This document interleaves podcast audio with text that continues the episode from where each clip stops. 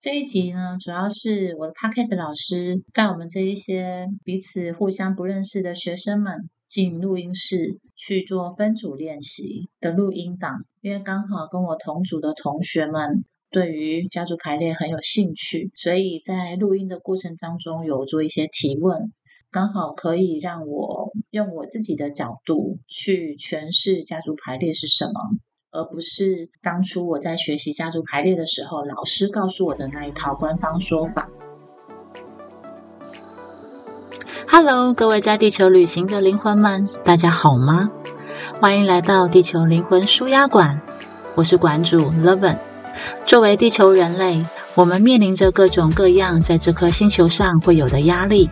从工作、学业、事业、经济财富到家庭、人际关系以及性别认同，还有生老病死以及各种情绪等等，这些大大小小的压力在人生的各种进程里出现，并成为我们这一段灵魂旅行经历中的养分。但是会不会很累啊？休息一下吧，来听听别人的故事。Hello，OK，来吧。好，今天很高兴跟大家同一组。那其实我对各位今天所发表的主题也还蛮好奇的，就有关自我成长的部分。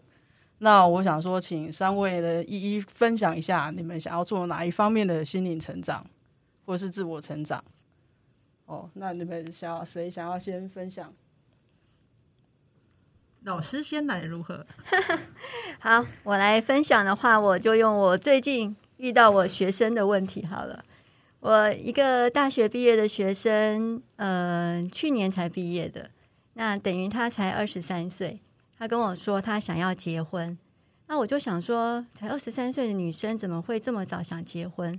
然后就稍微问一问之后，发现其实是在原生家庭压力太大。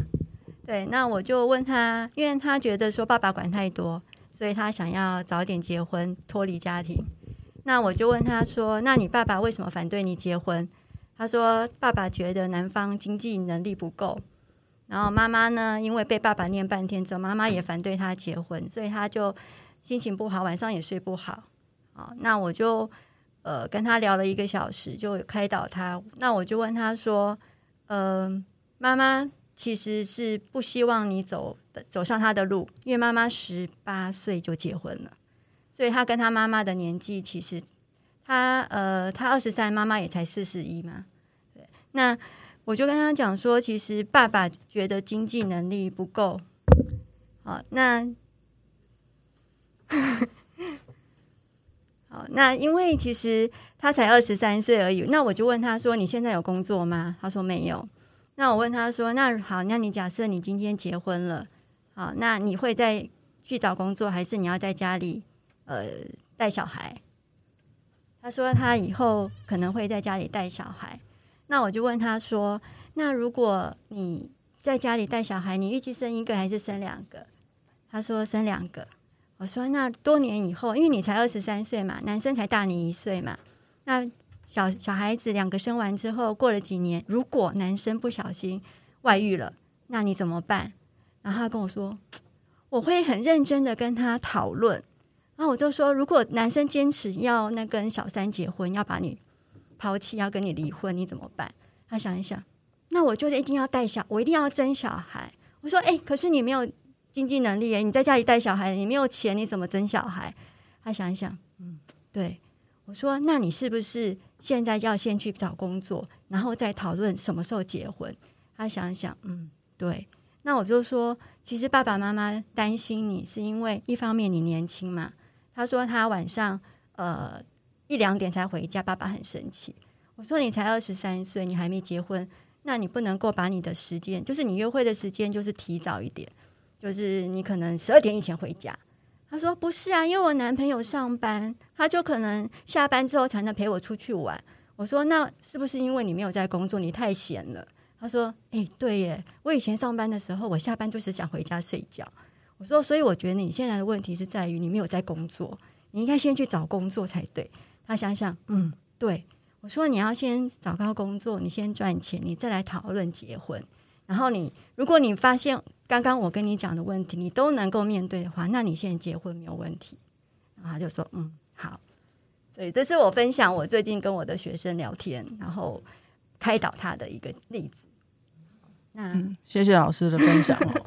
老师刚才在分享的时候，我突然想到，昨天我朋友跟我讲了一个案例。呃，其实我会普遍觉得说，蛮支持你们去做这一类的节目啦，就是帮助大家自我成长。因为我发现现在的人不太会 去处理事情，心智不够成熟。那像我朋友昨天跟我分享的一个故事，是他们家的，是他的姐姐啦。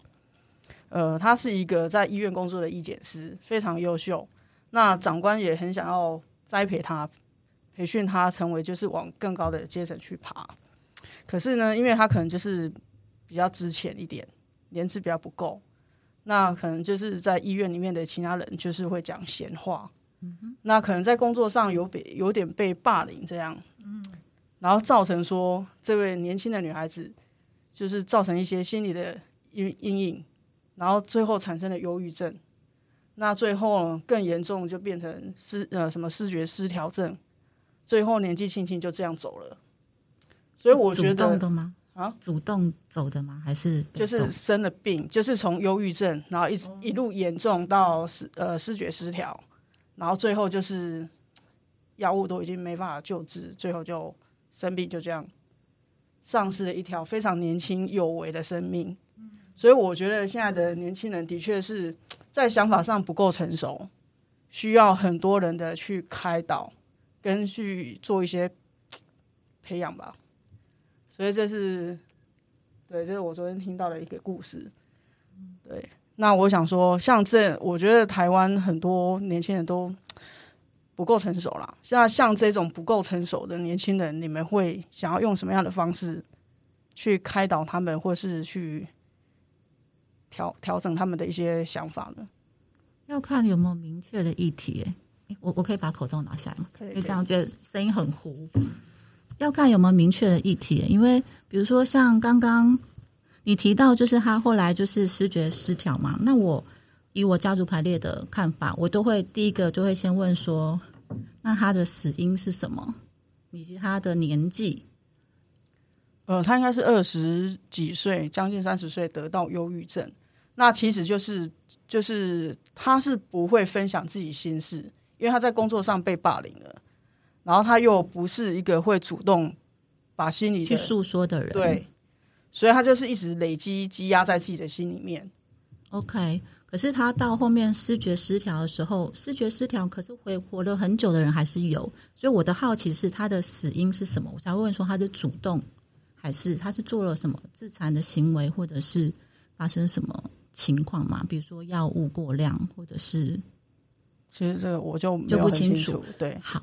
但是当我听这个故事的时候，我可能会有些职业病。我第一个就会想到忧郁症，忧郁症它的成因如果以家族的的看见的话，通常我们以我们过去的案例都会发现，一个人他会有忧郁，嗯，我们生理因素不去看的话，以家族的概念来看，它表示这个人他背后的家族系统当中可能有某一些伤心的故事，例如可能有很多，例如可能哎手足早夭，他们家可能有某个孩子。他没有办法经过，就是他没有办法在大家合理的预期说他可能能够成长的这个过程，突然间夭折，他会是一个意外的死亡。这意外死亡对这这个家可能会造成某一些伤心的情绪，那情绪如果没有被抒发的话，它就会变成一个集体的忧郁，类似这种故事。可是他可能不会，不我我不是说，并不是说，哎，只要你家里有人早夭的话，就一定会这样。因为以一个家族整体来说，那个情绪只要有人去承接，其他人就会相对比较轻微，就可能不会走到就是忧郁症状一个一个长期的状态。这是第一个对于忧郁的我的直觉的反应。那第二个，他到了就是视觉失调，就表示他可能会。有另外一种情绪在混淆他，他就不会只是只有忧郁，所以他可能就是会又躁又郁，那那个就叫躁郁，又或者是视觉失调。有的时候，因为我有接触过他们那样人，他们比较会是，他认为他活在他自己的某一个故事里，可是那个故事跟现场实际上发生大家所看到的实相是不一样的，所以可能我们就会猜测说，在他的家族的背景中，因为这个人他不只来自于父亲的血脉嘛历史，他也有妈妈这边的历史，那我就会尝试的去追溯他后面的，比如说，通常当他已经到了视觉失调的时候，我们可能不会跟当事人做一个对话，因为他已经没有办法做有效的沟通，所以通常会是他的家人，然后我们来去探索在祖父母。或者是外公外婆的部分有没有发生什么事情，或者是在更上一代的的祖先们有没有一个什么样的事情？它会有个脉络。当那个脉络的理解，在嗯这个嗯假设他是个案好了，就是那视觉失调人是个案，他的家人如果都对这个脉络有个清晰的理解的时候，通常我们会说有可能有机会能够去缓解他的状态。这样子可以明白吗？这个部分其实我一直觉得有点悬。嗯，它悬的部分在哪里？因为磁场吗？还是能量？我就是依依你们所学的这个派啊，你们那个叫什么家族什么家族排列排列？你会去追溯这个人的一些前几代的一些过往，那这些过往真的会影响到这个人现在的这个状况吗？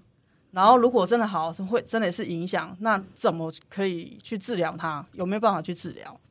所以，我我会觉得是很玄的东西啦。嗯嗯，前几代我们都不认识哦，但是你本身的基因就是散发了某一些频率，嗯，那些频率本身就叫做信息场。我们如果不讲磁场哈，我们地球本来就有磁场，对吧？它有它自己的，然后我们每一个土地又就像风水。你北部的风水跟南部的风水，它所形成的气场就不一样。它本身也是那个场域的信息场。你自己个人看起来好像是你一个人，其实你身上你的这个能量场，除了你自己 DNA，你的 DNA 就吸在了父亲的家族跟母亲的家族，还有你自己的历史，包括你的前世，它都是一个信号，它是一个信息场。还有，但那那个部分可能觉得很，你可能觉得很悬，可是。你在出生之前，你就期你就期待了这些信息，因为你要进来到这个人类的肉身，你要去经历这一场旅地球的旅程，你想要明白就是某一些课题，所以你选了你的父母跟这个家族，然后进入到这样的场域，塑造了你的个性。当然，你自己有你自己本质的东西，它是不会变的。然后我们都会说改变的部分，就是因为那些期待的信息。有可能是你这一次要穿越的，所以我们的疗愈工具通常是让你这个在你潜意识中运作的那些画面或是那些信号，我们透过某一些工具，比如说可能花精，可能就是对于情绪的部分，它也是在扭转跟平衡某一些已经失衡的信息。情绪它也是一个信息场，它有各种不同情绪，每个情绪的波动也不一样。主要的概念是这样。哎，那是有办法去。缓解这个人的一些状况吗？缓解，或是去呃治疗他？嗯，我刚刚有回应了，就是如果他的家族认同我们这个脉络，想要去知道，比如说爸爸来的话，他想要知道在爸爸的角度要怎么跟这个当事人相处，能够协助他，能够嗯。可以好好的生活，那我们就会从爸爸这边出发，然后去探索说，那你跟你女儿之间的关系，嗯，你跟你女儿之间的关系怎么样？然后通常其实，嗯，我觉得我们这个工作比较幸运的部分是，我们其实不会像刚刚这位老师，他的工作可能要花很多时间在跟对方开导跟对话，我们不用，嗯，我们就是直观的看到你。然后我们选一些客观的某一些不认识你的人，来去根据你的敞开程度，然后来去摆出各个相对的位置。通常他会有一个心理的故事，直接在外面展现出来的过程。那因为当事人本身就已经在这个心灵的画面之外，所以它本身就是一个既客观又主观的角度。而在这样的过程当中，他看到了某一些方向，他其实脑袋就开始有一些清晰的反思。当他可以反思的时候，其实状态就会不一样，因为你的思维本身也是一种信息。好，这是从家族排列的方向来看。那从身心灵方面呢？可以身怎么心灵方面，对，怎么可以怎么做？因为现在身心灵其实大家都很，呃，就是主要主打舒压嘛。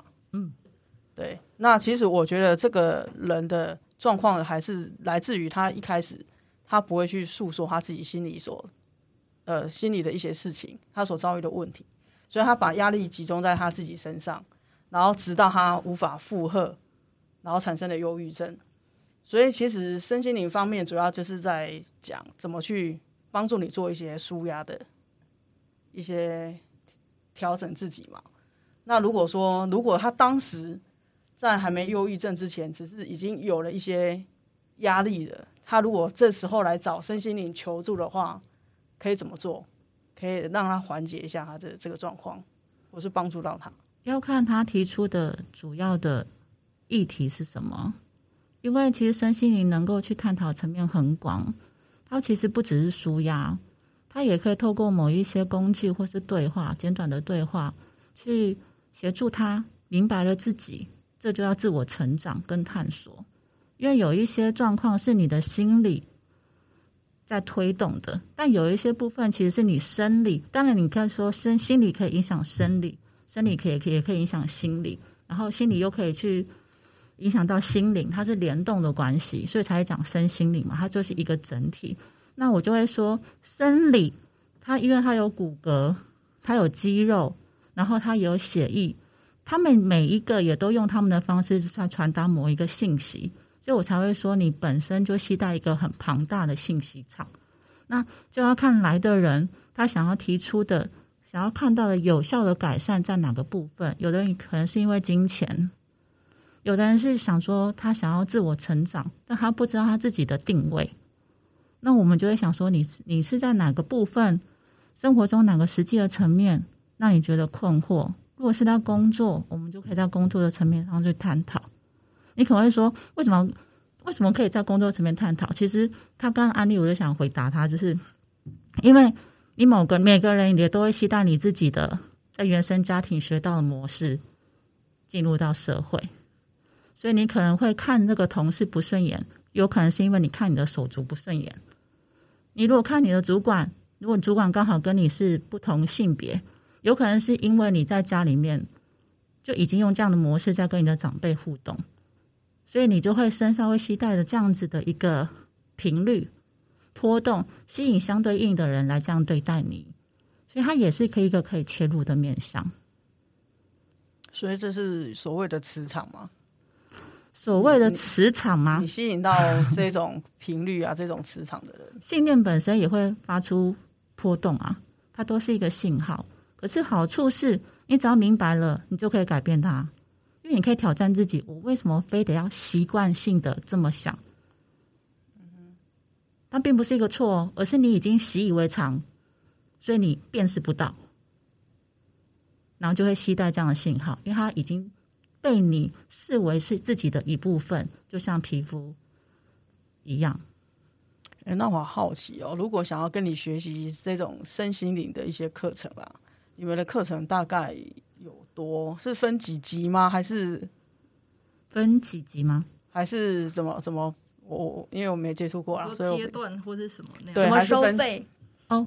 我我是专门做个案的，做个案的，哦就是个案个案做一次家族排练就可以解决了嘛？没有要做很多次。嗯，其实大多数他们如果是带着主要议题来的，他们其实做一次就够了，他就会有一个明确的看见。可是有的人他做一次之后，他觉得哎，好像真的还有一点变化，然后喜欢那种感觉，然后才会想要做成长。那我其实我习惯的是专门为了。你的需求，然后为你设计你的课程，所以它会是一个一对一的关系，所以就很难回答你，因为我不知道你的需求是什么的。如果说以我刚才说的那个案例啊，哎，那因为那个姐姐死掉嘛，那她剩下的家人一定还是活在那个痛苦中啊，那是一种巨大的失落。对，然后那他的家人如果来向你求助的话，你会给他们什么样的方面的指导之类的？我会先聆听，因为这是今年发生的事嘛？两年前了吧，一两年了。以心理的，呃，就是心理分析这个派别来说，其实哀伤大概就是他们平均计算大概是两年呐，平均呐，对。但是像这样巨大的哀痛，那就要看说这样子的一个故事，就是这样一个失落，它直接影响了是否影响了父母之间的关系？他们是愿意去对话的吗？他们会不会自责？他们会不会觉得说，哎？到底是我做错了什么？然后我是不是做的不够多，或是我是做不够好？嗯，他们给我的反应是，他们觉得他们当时当下可能没有足够的智慧去处理这一类的问题。嗯，对，所以当然会有一些自责了。对，那个自责其实都需要，如果他们说不出口，那可能就需要第三者去帮他们说，然后让他们能够看到彼此的爱跟那个伤痛。通常能够说出来，就是一个疗愈的很大的一步了。那后续就就得要看他们期待，他们能够啊，因为这是我认为这是一个合作关系，我得要先当事，先听当事人他们要什么，对，然后再看看他们现在的状态，我才能够知道我要在旁边陪伴多久，以及嗯，要如何协助他们扩出那一步，然后以及这整个家。这个整个家，如果他们想要继续前进的话，那个能够支持他们前进的动力在哪里？那会是我想要先协助他们的一部分。OK，了解。所以我们第一阶段应该就先这样结束。再次邀请，如果你特别想知道某个主题，或是想分享你聆听后所启发的经验或共鸣。欢迎写信给我，说说你的故事。我的 email address loveandlin at gmail dot com。想要预约个人咨询的，请写下你特别想厘清的主题或困境。欢迎来连接，让我们一起每天每件事都越来越好。